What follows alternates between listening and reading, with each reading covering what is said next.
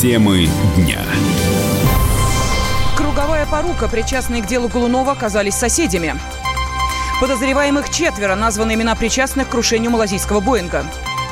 Замороженная ЖКХ. Медведев предложил блокировать рост цен на коммуналку. От литра до чекушки алкогольные пристрастия россиян усохли.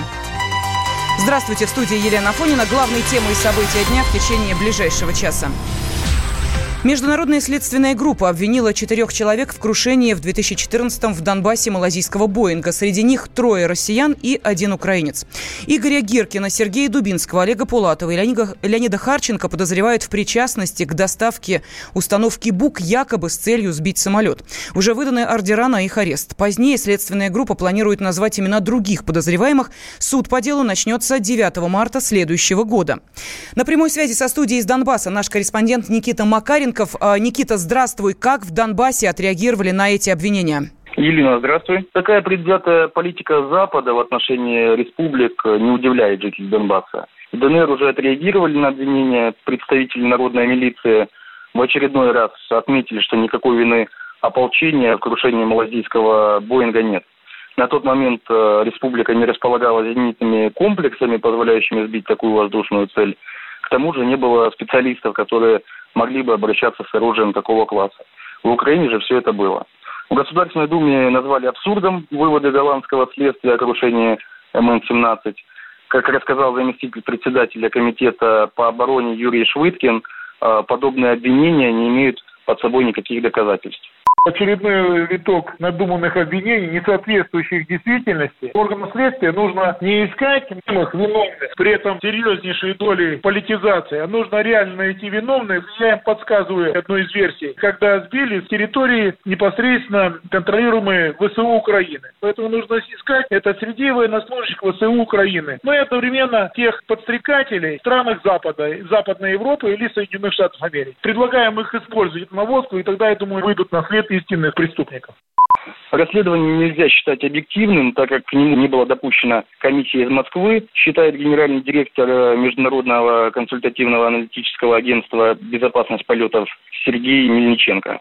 Мы же не принимали участие в расследовании. Мы в свое время сказали, что если однозначно Украина закрыла воздушное пространство, то, соответственно, там бы не летали воздушные суда гражданской авиации. Если бы не летали воздушные суда гражданской авиации, то не было бы и прецедента никакого военного. Однако Украина продолжала выполнять полеты в воздушном пространстве над участком, где проводились военные действия, поскольку была озабочена тем, чтобы поступали в казну деньги за пролет территории. Причина надо искать здесь, наверное. И, кстати, Евроконтроль смотрел на это сквозь пальцы. Велись боевые действия на земле, а самолеты гражданские летали в небе.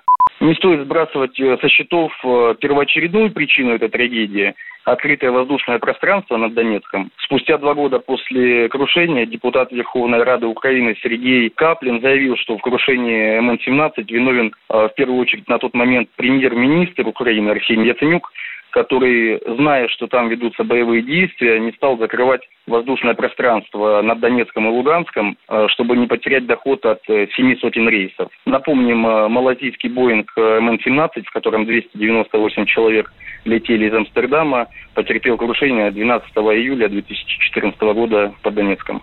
Никита Макаренко, Комсомольская правда, Донецк.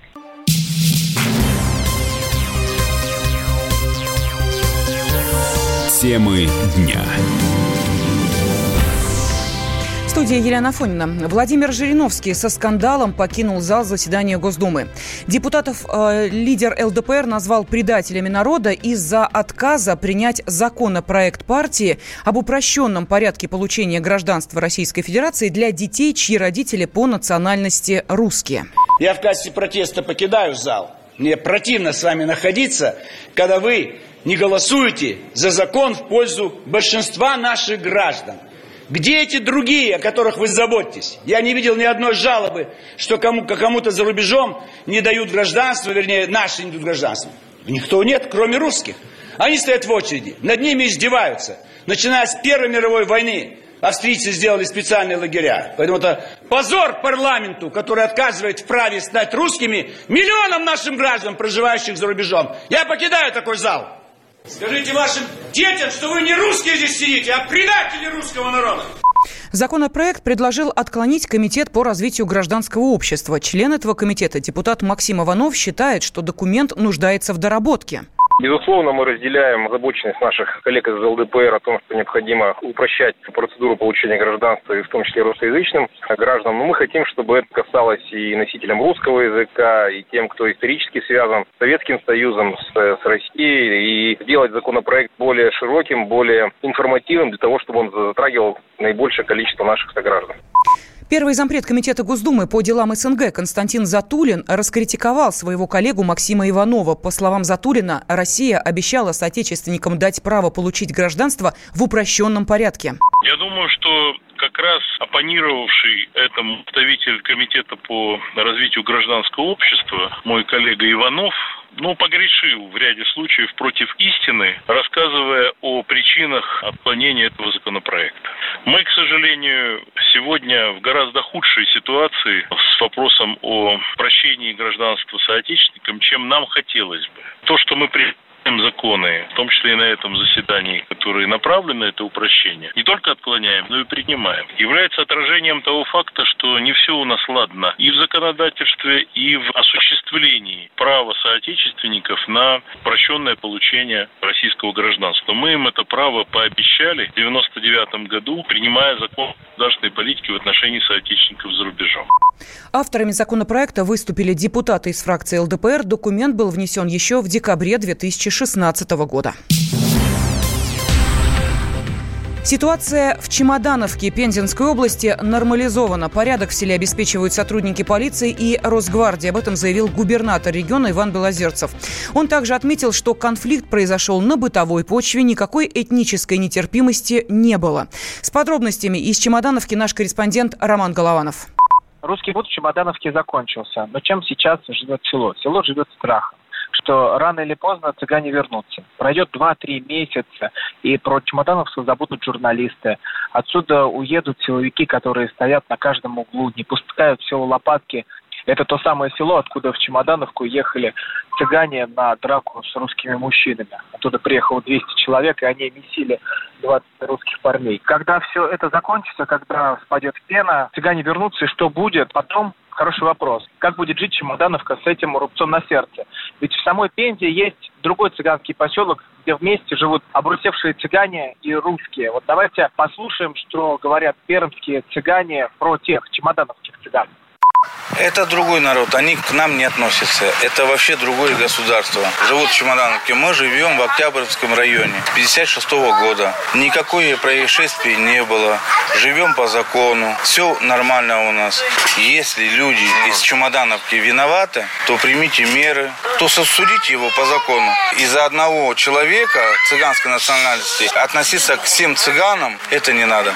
Но самое сложное что мне предстояло сделать в Чемодановке, это поговорить с вдовой Владимира Грушиной, Еленой. У нее осталась дочь, ей пять лет. Кредит помог заплатить губернатор. Но это опять, что происходит в разгар шумихи, в разгар русского бунта, который соберется еще в субботу, его опять успокоят чиновники и силовики. Он соберется и на следующей неделе, и опять найдутся нужные слова. Но найдутся ли нужные слова через 2-3 месяца? Вот давайте послушаем Елену. Она попыталась представить, что может случиться спустя время, когда вернутся цыгане.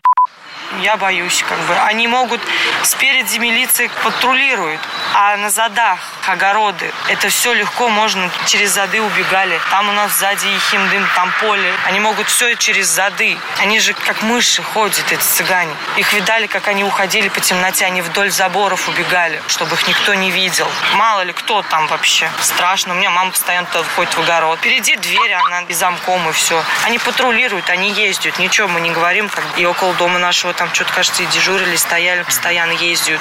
И вот это очень важные слова, которые произнесла Елена, произнесла на интервью. Она рассказала, как первые дни их дочь подходила к фотографии папы, спрашивая, когда папа вернется. Но папа уже не вернется. Папа умер. А, и вот Елена сказала, что на 9 дней она придет в церковь, поговорить со священником, как ей жить дальше как дальше строить свою жизнь. Роман Голованов, «Комсомольская правда» из Чемодановки. Дмитрий Медведев подписал постановление против роста цен на услуги ЖКХ выше инфляции. Об этом премьер-министр сообщил на совещании, посвященном достижению национальных целей развития. По словам главы Кабмина, теперь тарифный дисбаланс не получится устранить, перекладывая издержки на жителей. В новом формате работы регионы обязаны согласовывать все превышения индексов с Федеральной антимонопольной службой. Председатель Союза жилищных организаций Москвы Константин Крохин не верит, что запрет будет работать работать. Он отметил, что такие решения принимались и раньше, но на деле цены продолжали расти. Так вот, я сомневаюсь, что очередное какое-то публичное, скажем, заявление или постановление сможет побороть объективно существующий рост цен, потому что базой для этого роста являются интересы энергомонополистов. Прежде всего, энергетических, тепловых, э, электрических, водомонополистов. А у нас существует сегодня ограничение, что не больше э, инфляции должны расти цены на жилищно-коммунальные услуги. А если эти решения правительства не выполняются, а, мне непонятно, каким образом запрет очередной будет исполнен и реализован. То есть формально уже сейчас до этого запрета не должны расти цены. Если они растут, значит эти запреты не действуют. То есть я скептически отношусь э, к реальному воплощению в жизнь э, вот этой инициативы. Я полагаю, что тарифы будут расти. Это хорошо, если тарифы будут расти в пределах инфляции – на практике они превышают э, этот рост. По данным Росстата, в прошлом году жилищно-коммунальные услуги в России подорожали в среднем на 4%. В этом году из-за повышения НДС от индексации тарифов ЖКХ отказались. Вместо этого решили дважды повысить цены в январе и в июле. Максим Шевченко. Человек с большим... Как вам не стыдно? Сердцем. Я ужасно извиняюсь, просто очень интересная лекция. Можно уже вмешаться в ваш монолог? Я же вижу, как люди там сидят в подпольных барах, пьют виски, и у них все замечательно. Может, мы жили бы по-другому. Ladies and gentlemen, встречайте, главный миротворец от мира журналистики. Не знающий поражений, чемпион прямого эфира. Поединки вторник в 8 вечера на радио «Комсомольская правда». Мне не хочется либералов обижать.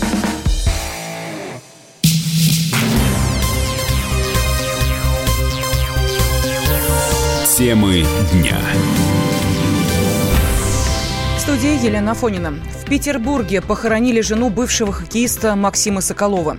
Проститься с матерью пришел и младший сын, которого подозревают в ее убийстве.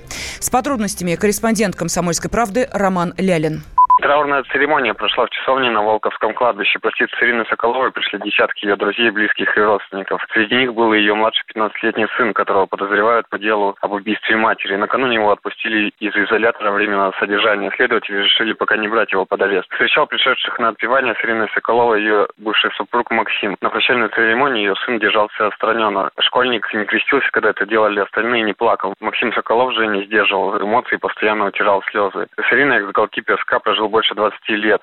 Сын погибшей покинул церемонию до ее окончания. Поцеловав икону, которую вложили в руки Ирины, школьник ушел из часовни вместе со своим другом. Отвечать на все вопросы он отказался, заявив о том, что это тайна следствия. Напомню, трагедия произошла в семье легендарного экс-вратаря СКА, а ныне тренера молодежной команды СКА Максима Соколова 13 июня. В загородном поселке Новая Романовка, что в 12 километрах от Петербурга, на супругу хоккеиста Ирину Соколову напал один из двух ее сыновей, 18-летний Максим или 15-летний Антон. Сейчас это восстанавливает следствие. Но о ЧП сообщил младший брат в слезах. Он прибежал к соседям за помощью, кричал, что старший убивает маму. Прибывшие полицейские нашли Ирину мертвой с перерезанным горлом, а старшего сына без сознания. У него были ранения на шее и груди. Сейчас он находится в реанимации и пока не может дать показаний. Роман Лялин, Комсомольская правда, Санкт-Петербург.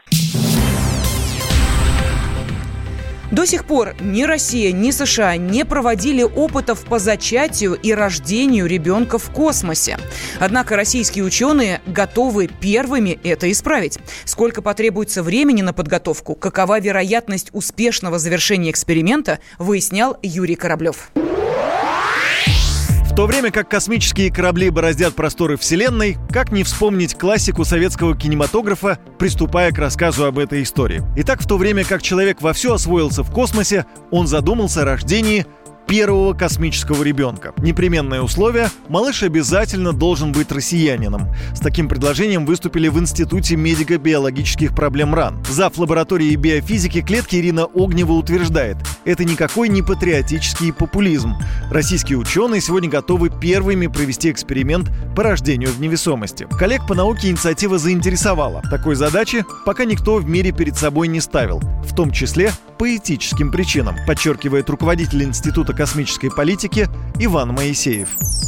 Очень много экспериментов в этой части было по поводу биологических объектов, начиная с мух и кончая, скажем, собаками, обезьянами. На человеке таких экспериментов не проводилось никогда. И не готовы никто эти эксперименты проводить, потому что, скажем, та техника, которая требуется для того, чтобы безопасно человека можно было родить в космосе, ее не существует. Это кажется, что она простая. Это очень сложно, это нужно начинать сначала. И это, если такой эксперимент ставить, это потребует десятилетий для отработки.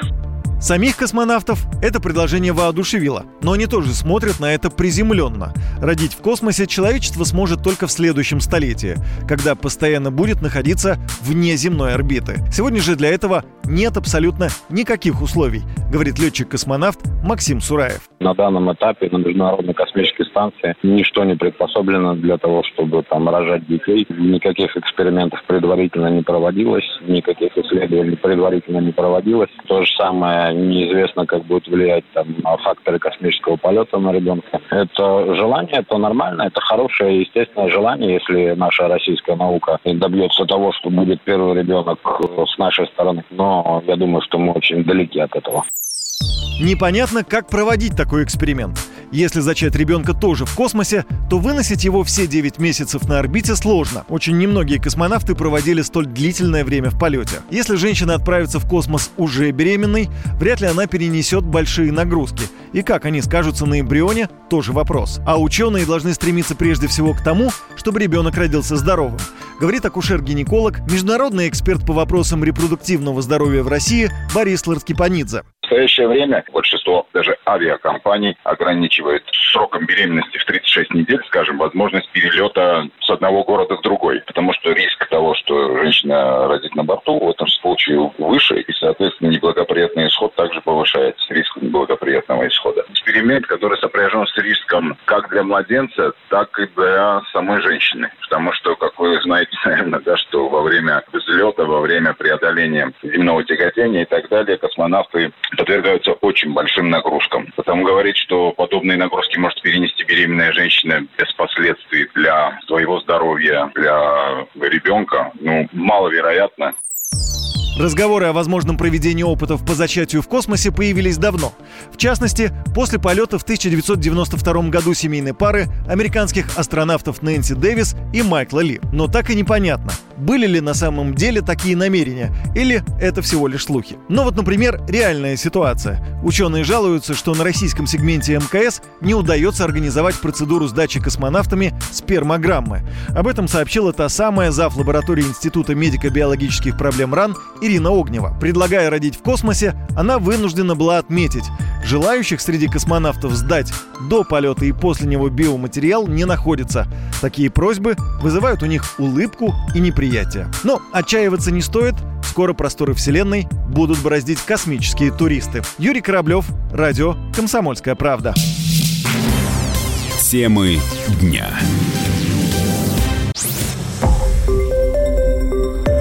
Радио «Комсомольская правда».